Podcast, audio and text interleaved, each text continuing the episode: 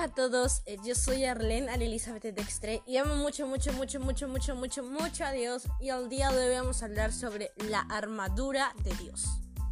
¿Cómo tú te puedes defender? Sabemos a través de podcasts anteriores sobre el poder de los versículos y esta vez vamos a hablar sobre la armadura de Dios, una vestimenta súper importante súper primordial para un cristiano para defenderse del enemigo, del diablo, como tú le quieras decir Lucifer o como tú le quieras llamar.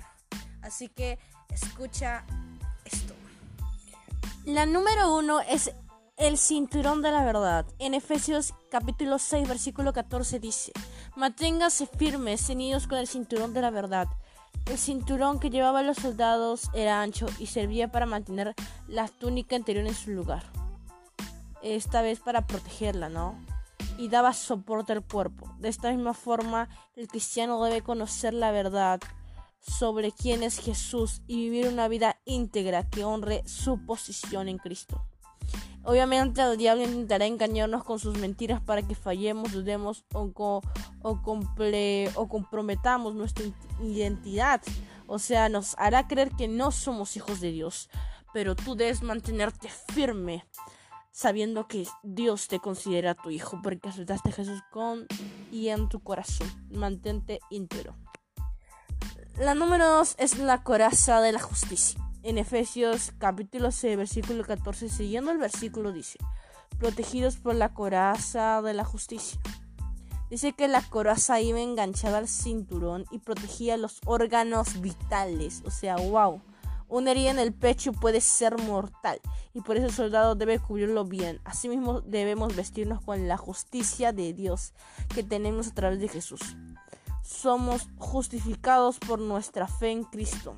Romanos 5 del, del versículo 1 al 13 se puede ver, ¿no? Que de nada nos sirve la ley pues estamos muertos. Así que somos justificados y salvados por la fe en Cristo porque creemos en Él. Busquemos justicia.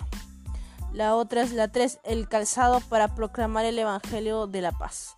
Efesios 5, Efesios 6, 15 dice calzados con la disposición de proclamar el Evangelio de la paz.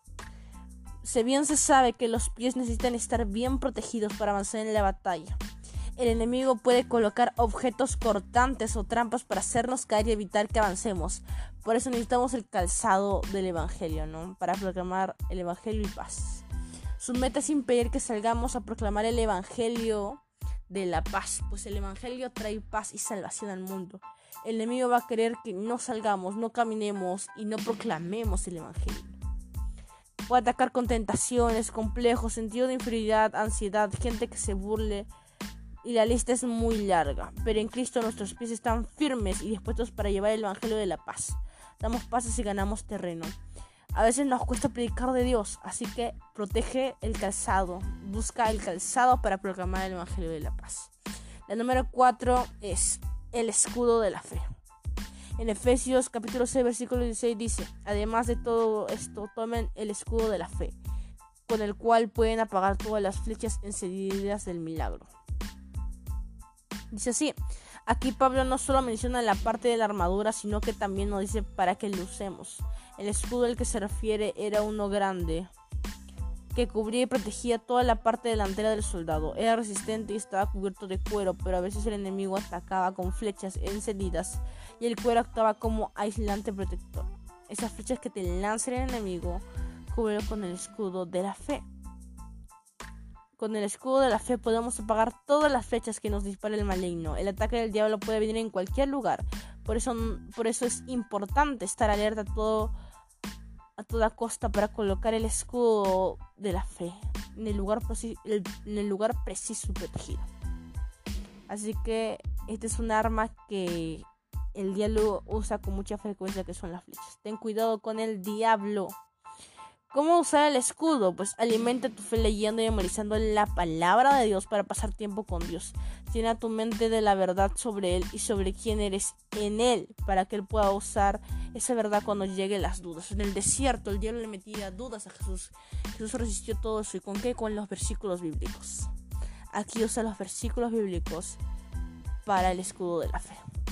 La 5, el casco de la salvación. En Efesios capítulo 6, versículo 17 dice, tomen el casco de la salvación. El casco protege la cabeza de todos pensamientos que pueda venir del enemigo de negarte y decirte un montón de cosas. Nuestra mente debe estar llena de la certeza de nuestra salvación. Hemos de vivir cada día la vida que Dios quiere que vivamos como hijos suyos, aclarados de su certeza y con nuestros corazones llenos de gratitud. ¿Y cómo debemos usarlo? Recuerda que eres salvo por fe en Jesús y eso nadie lo puede cambiar.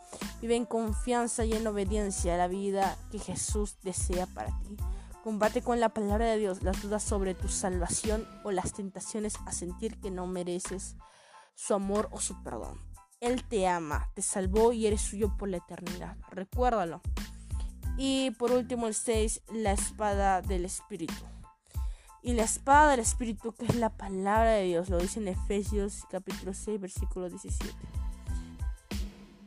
Recordemos que esta es la única arma de ataque. Las otras son más bien defensivas.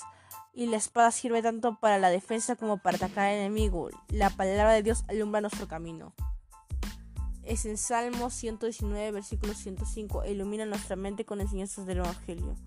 Con la espada del Espíritu nos, defendemos y hacemos frente a los ataques del enemigo. Las mentiras, engaños, entre otros, a lo que atacamos con la verdad. Recordemos el ejemplo de Jesús cuando fue tentado. Ataca con esos versículos bíblicos que se ven reflejados con la espada del Espíritu. Así que yo te recomiendo que memorices los versículos bíblicos que te ayudan. Eso es todo, por si acaso esta página, estos datos los saqué de la página subiblia.com. Así que escucha, ve a leerlo. Nuevamente estoy compartiendo este mensaje para que lo compartas con otros. Muchas bendiciones para tu vida y cúbrete con esa corazón. En el nombre de Jesús nos vemos en el siguiente podcast.